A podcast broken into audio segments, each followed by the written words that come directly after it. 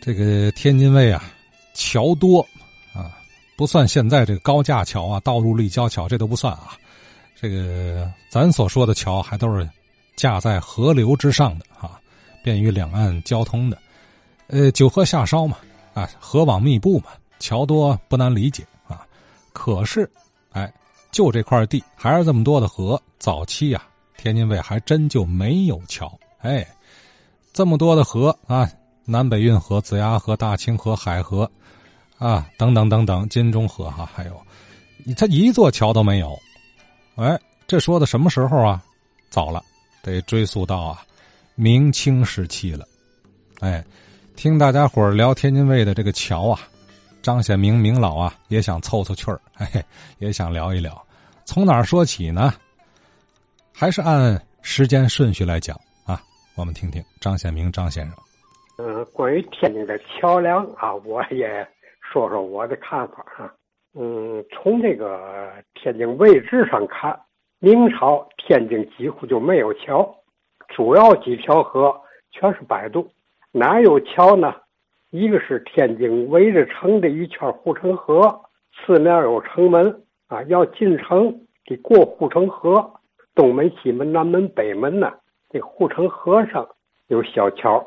进这个城里，另外西北角那儿还有一个小桥啊，还有呢就是河北大街上边有几个小的河沟型的搭了几个小桥啊，嗯，再有比较这个出名的吧，文庙啊里边有桥，庙里边现在还有啊一个叫盘池啊，半圆形的一个石头栏杆里边有池子。说明朝时候啊，那池子里突然有那么两条鲤鱼，啊，从水面跳起来了。结果那年天津就有两个秀才呀，考中了举人了。这个桥呢叫鱼跃桥，就是鲤鱼跳龙门的意思啊。嗯，现在的桥都有啊，府庙文庙各有一个啊。嗯，因为过去这个这个念完书啊要考试进行科考，第一步啊。得在府学、县学里边啊进行这个岁考，由上级派官员来考，考中了的呢就是秀才了。所以这个能够成为秀才，才能够进孔庙上这个桥。所以这个过去管秀才啊叫入判，考中了秀才了，能入判，就是能够从这个盘石的这个盘桥上边走了。这个桥啊就是没有功名的人不能走。哪怕你是一个大官不是科考出来的，拿钱捐的啊，那个没有功名不能走。武将，你多大的官啊，也不能从上面走，因为从这个盘桥上面走入盘，就正式拜入了孔子的门下了，算孔门弟子了。从这个桥上过去，直对着叫大城门，进了大城门啊，直对着大成殿。大成殿当中就供着孔子，然后才能进一步去考举人，再到北京去考进士啊，才能做官。嗯，这是这个明朝时候呢，就这么几座小桥，大河上边一类是摆渡。最早呢，天津出现的第一个桥呢，是个浮桥，就是西固浮桥。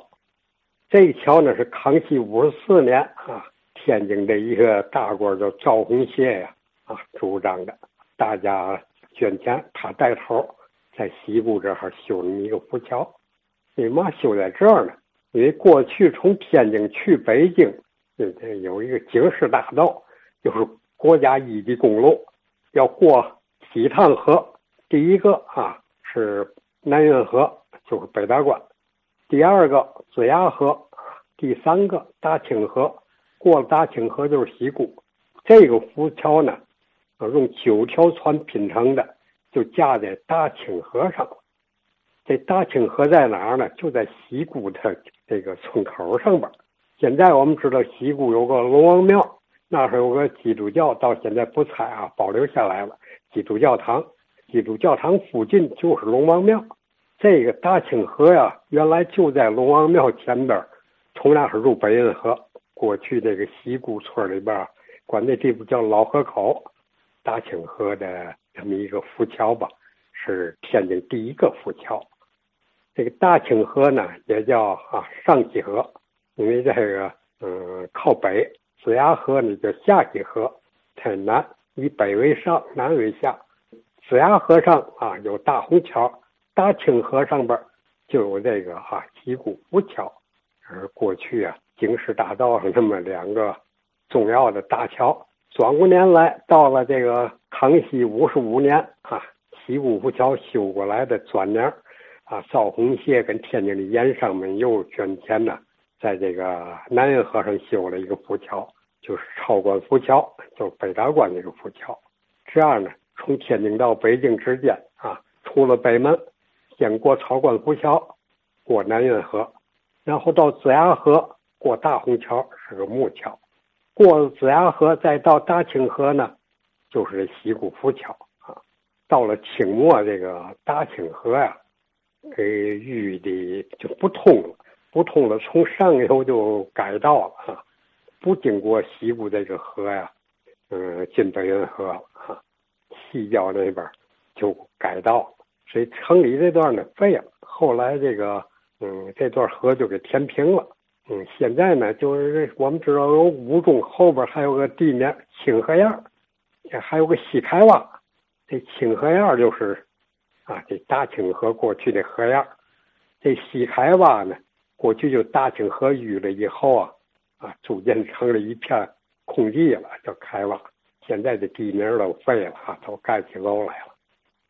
第三个浮桥啊，雍正八年修的，就是盐官浮桥，俗称东湖桥，在东门外。嗯，天津最早呢就有那么三个浮桥。天津为什么要修浮桥呢？不修个木头桥不就完了吗？就因为这个河运的繁忙，还各样的船只往来不断，船上面一杆有桅杆之类的，挺高，有时候装的货也挺多。桥修矮了就过不去啊，再放到桅杆就挺费事儿。修浮桥呢，定时的开桥就过船。李世玉先生还讲了一个说，巴延庆他住在河北大街，要上这个城里这边来。得过浮桥，北浮桥那时候还有，巴延庆啊就要摆谱，那刚开桥放放船啊不放人，巴延庆派人到河边喊了：“八爷要过河。”这船上人一听，赶紧河船别别过啊，停，让八爷过去先过。这八爷庆啊，过去那个那块有那么大势力啊，这是李世玉给我们讲过那么一个事儿。